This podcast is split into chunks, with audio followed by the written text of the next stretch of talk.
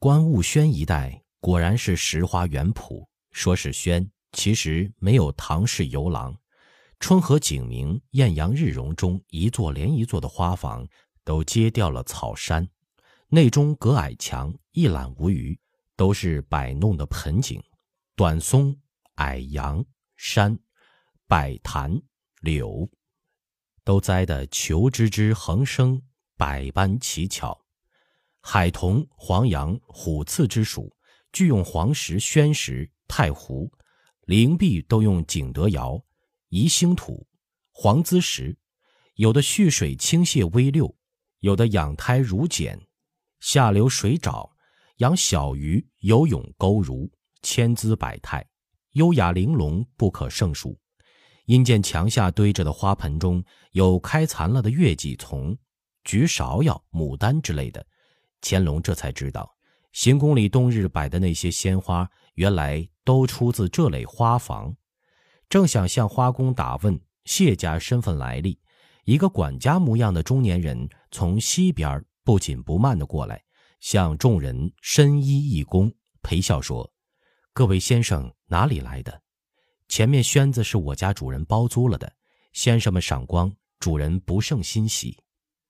客人还没通名报姓，主人便殷殷盛情相邀，不但没见过，也是闻所未闻。”几个人见他虽是仆从，谈吐从容风雅，恭敬里不失落落大方，心下也都喜欢。乾隆笑吟吟地说：“我叫龙格，来应江南春闱，多谢你家主人盛意，请问伐越台府？”那长随彬彬有礼，又是一躬回说：“家主姓谢，惠云秀，字维川，钱塘县塔寺有名的塔寺谢家。”户部挂过千顷牌的，也做海外生意。将手一让，自己前头带路，偏身走在乾隆左前，温语絮絮而言：“老太爷是康熙爷手里做过两任知府的，挂官回来经营庄田。这次乾隆爷下江南，就叫二公子捐金迎驾。您这边请，轩里随意坐，东边窗子打开，一片桃花林。”庙里白塔红楼都看得清爽的，各位都请。乾隆听他说话，不住的含笑点头，转过花房，眼前又是一亮。原来这边向西一带是瘦西湖一道大湾口，一棚爬满青藤的花墙横遮了花房西边，从墙口向北一溜长廊，坐北朝南，满壁的巴山虎盖得像一座绿山。通北回廊上有匾额，白底黑字写着“关务轩”，颜体书法精神周到，是袁枚的手笔。乾隆随着进来，那长随命小厮献茶，四面亮窗支开，但见东边一带桃林，紫霭喷霞，茂树中朱楼粉阔，掩映北边蜿蜒渐高，直接蜀港三峰。轩前空场上，戏子们朱衣绿长。停了竹弦，正听戏。老板说戏，在南望西眺，瘦西湖畔新柳如烟，碧波微漾，香茗在手，美景如画。众人但觉心旷神怡，浑然不知身在何处。连范时杰都看住了，金霍笑道：“哎呀，我在江南省这么多年，扬州来过不计其数，竟不知道临水红霞这样美。你家主人呢？”请过来阔叙清谈。那长随说：“我家主人三清院去了。三清院道长林东崖前日晚遇到了鬼，他通五雷法，扬州谁家闹鬼都是请他驱攘。不晓得前日是什么鬼，法术竟收拾不住，五个青面獠牙的恶鬼撵他，陷在泥滩里。天明人救出他来，还能说话，白瞪着眼直叫。这鬼厉害，疯魔沾雨的。”自打嘴巴胡吃药，也就羽化了。主人好奇的去看看，交代有客留客，他不到晌午就回来。几个人想着林东崖狼狈的模样，都不禁笑得前仰后合。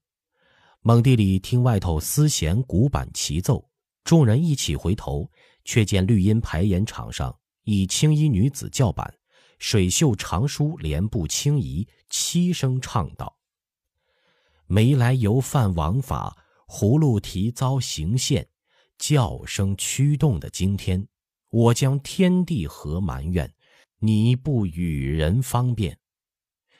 唱的婉转幽咽，哀痛欲绝。众人还待听时，那谢老板叫停，顿时乐止声歇。乾隆看那班头，橄榄脑袋，鹰钩鼻，瘦小伶仃的，用个獐头鼠目说，半分也不委屈了他。正要笑，金货说：“这是安徽来的双庆班老板魏长生。”竟来给谢家班子说戏，他唱一夜包银就是两百四十两银子啊。那边排烟场上，魏长生没有留意客人在看他，板着白麻子脸对那小旦说道：“太软了。他这时候不是哭爹哭娘哭丈夫，他那份悲里面带的是怨和恨。窦娥守寡，温良淑贤，孝敬婆婆，她原是个劫妇。你想啊。”张老汉孤占她婆婆，威逼她嫁张驴儿。这时候她是委屈里带着无奈，一步一步逼到死地里，直到上刑场。她这时候怒大于悲。我一身清白，本该是金融表彰名标后世的，反而遭污罪被杀。老天爷好不长眼呐！地藏菩萨、王法天理都到哪儿去了？所以不能用秦雪梅吊孝的心。去度量窦娥，要字字咬金断玉，句句决绝灭裂，悲和恨都咬烂了吐出来，带真气儿。你听我唱。也拂袖作态，细声引喉唱道：“有日月朝暮显，有山河今古间。天也却不把清浊分辨，可知道错看了道直言冤。”有德的受贫穷更命短，造恶的享富贵又受严，天地也做得个怕硬欺软，不想天地也顺水推船。后收一句，要绵里藏针。魏长生一板唱完，兀自余音绕梁，众人还在沉思品觉，他已停板收声，接着教训。分寸错了就有天地之别，懂吗？他虽有怨有悲有恨，也有个认命的意思在里头。说到头是不服法，临行许三愿都是对天地说的。不信天地，只管骂就是了。许什么愿呢？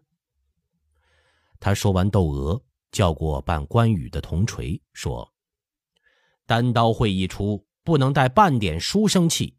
方才你练得温了。”鲁肃是戏里陪关羽的，他眼里的关羽不能和台下听戏的主不一样。他上阵处赤粒粒，三流美然飘，雄赳赳一丈虎躯摇，恰便似六丁足捧定了一个活神道。神道，你明白吗？聪明正直就是神。关夫子是儒将，不带霸气，是一股忠勇气。他那双丹凤目。是似开非开，似闭非闭，是叫人看出一个“傲”字儿，不是睁眼就杀人。你要想仔细了。他款款而言，详细剖析，戏子们执礼静听，恭敬贤命，比臣子们见乾隆还来的虔诚。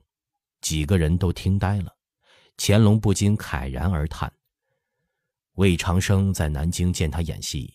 旧风尘里的赵盼盼，卸了妆，真是其貌不扬啊！听他说戏，又一派大家风范，不在宗师称号。人这是从哪里说起呢？众人听了，当即随声附和。正说话间，那仆人向门外一指，说：“家主人回来了。”便快步迎了出去。众人看时。果然，从花篱南边一个年轻人悠步转出来。刘统勋眼花，金货和范时杰都近视，看不清楚。乾隆看时，见那年轻人只在二十五六岁间，穿一袭雨过天青袍子，绛色套扣背心，腰里系着绛红腰带，越显得面如润玉，眉目清秀，一见令人忘俗。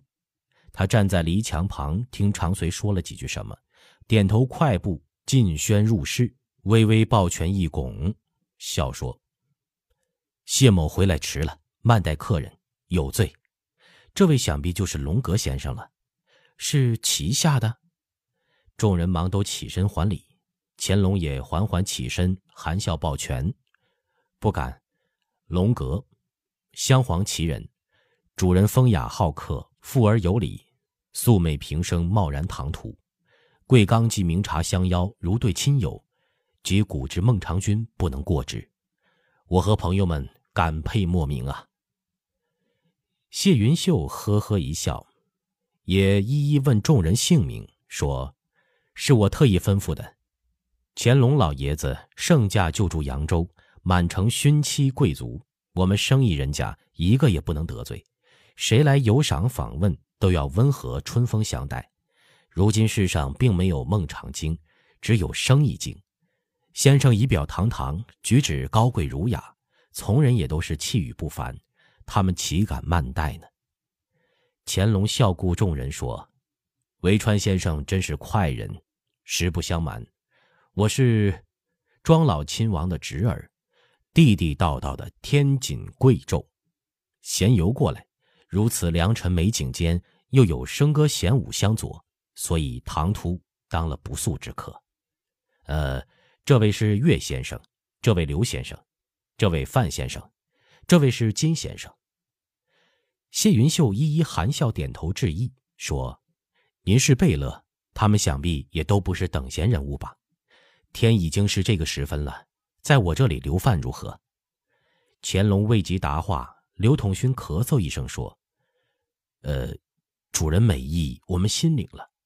呃，我们爷刚刚进过早餐，下午申时以后才进晚餐，多请见谅。”乾隆其实只在嫣红处吃了几片参茸桂花饼，喝了几口茶。虽然不饿，却也想吃饭，但刘统勋在此，想在外吃东西难如上青天呢，却也舍不得就离开这里，因笑说：“啊，饭是不必了，这里青山绿水，茂林修竹，芳草氤氲间，歌秀善舞，却是别有一番情致，令人流连忘返啊。”金货和范时杰也都不想走，又有点怕刘统勋，都只笑不说话。谢云秀笑说：“啊，想听曲儿，那是现成的，只是屋里狭窄，请一步外边。我请了安徽双庆班最有名的戏老板教习加班子，原是想演给太后和皇上看的，看来皇上忙得顾不上看戏了，只好带回去给父兄们取乐子了。哎，我这就去安排，有贝勒爷看过，也不枉了这片心呐。”说着去了。他一出去。刘统勋就抱怨：“主子怎么泡在这里了？捐款迎驾的上千，倒是有姓谢的在里头，谁能一一考证核定啊？还想在这里吃饭？我听他口音绝不是钱塘人，总带着点背书式的别扭话音。略看一会儿，主子咱们还是走人吧。”一直没有说话的岳钟琪哭着皱眉，似乎在苦苦思索，说。这人好像在哪里见过。我没有到过钱塘的呀。说是生人，又似乎确实见过。哎，我到底是老糊涂了，不中用了。乾隆笑说：“这就是佛所谓缘。从不见面的，有的人一见就厌烦；有的人见了亲切，有的又似曾相识。不要结论了。”主人听见不好，咱们去吧。说着，站起身来迎出门去。谢云秀见他们出来，也就不再进门了。他却耳力甚聪，直率说道：“相逢就是有缘，诸位先生萍水相逢，自然有些议论。方才我的管家说，一看就知道诸位来头不小。你们破衣烂衫来，他未必就那么好客，是吗？”一头说，带着众人出轩。芳草如毯的演场上，早已散摆了几张椅子，个人自夺位置，闲雅坐下。天光水色，和风艳阳之下，但觉清新爽意无比。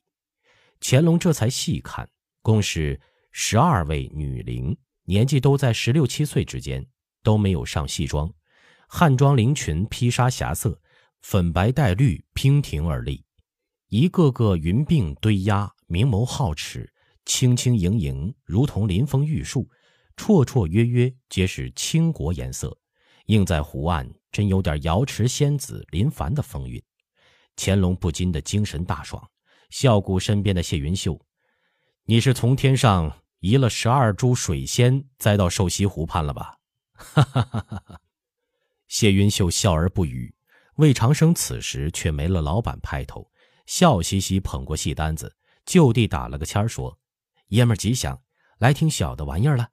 孩子们资质都是好的，只习练不久，恐怕难入爷们的法眼，随意点几出。”给爷们儿取乐子就是了。谢云秀接过戏单，转手便递给了乾隆。乾隆也不看笑，说：“方才隔窗听你说戏，深得湖中三味，就是散曲儿吧？你们清唱也罢，唱了就场说戏，现身说法，请君入瓮，这才得去。一出一出伴唱起来，还不如到戏园子里看戏呢。”哎呦，一听就知道爷是懂戏的。爷是北京来的贝勒，庄老亲王、庆亲王常叫堂会，感情爷看过小的戏，只是不上妆，就好比古董不衬托不上架。小的这副模样，扮了佳人，只合闭了眼听，开眼是万万看不得的。哈，乾隆笑说：“确实看过你的戏，扮相身段如花似玉，这样唱佳人，孤坟里的野鬼也吓跑了。”哈哈哈！哈只管唱，他们也唱。这，呃，真是的，这又何必谦逊呢？魏长生笑着转脸吩咐：“灵官、花官，你两个略上上妆，给爷唱一段写真。我扮丑，给爷们一段子男女一枝花。”手一摆，十几个女孩子如奉军令，散了群，有的敷粉画眉，有的调筝弄琴。魏长生施礼退下，只用粉盒向鼻子上扑了一下，一摆手出场，却是笙箫管器一概不用，只切切嘈嘈、铮铮叮叮的乐琴、琵琶节奏分明的奏起。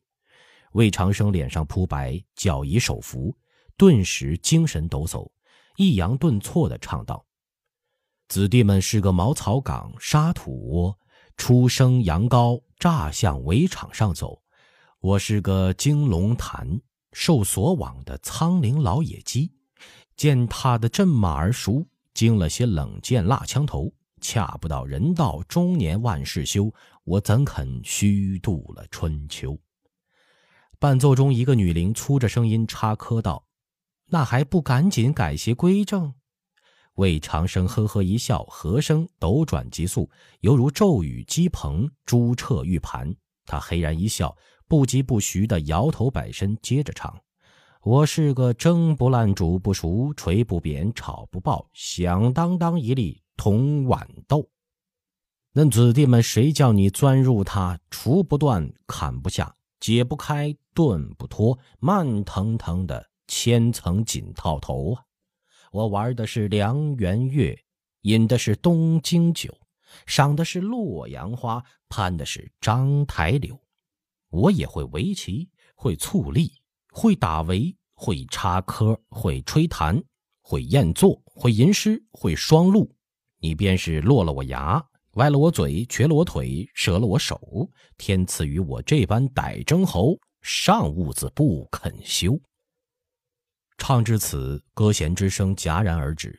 魏长生扮个怪脸一笑，就地打签说：“啊，唱的不好，爷们儿赏听见笑了。”众人还在沉迷，此时才清醒过来，哗的一片掌声。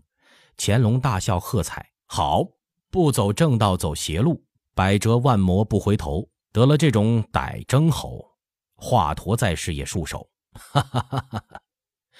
魏长生十分机变，顺化奉迎笑说：“贝勒爷，你好才学呀！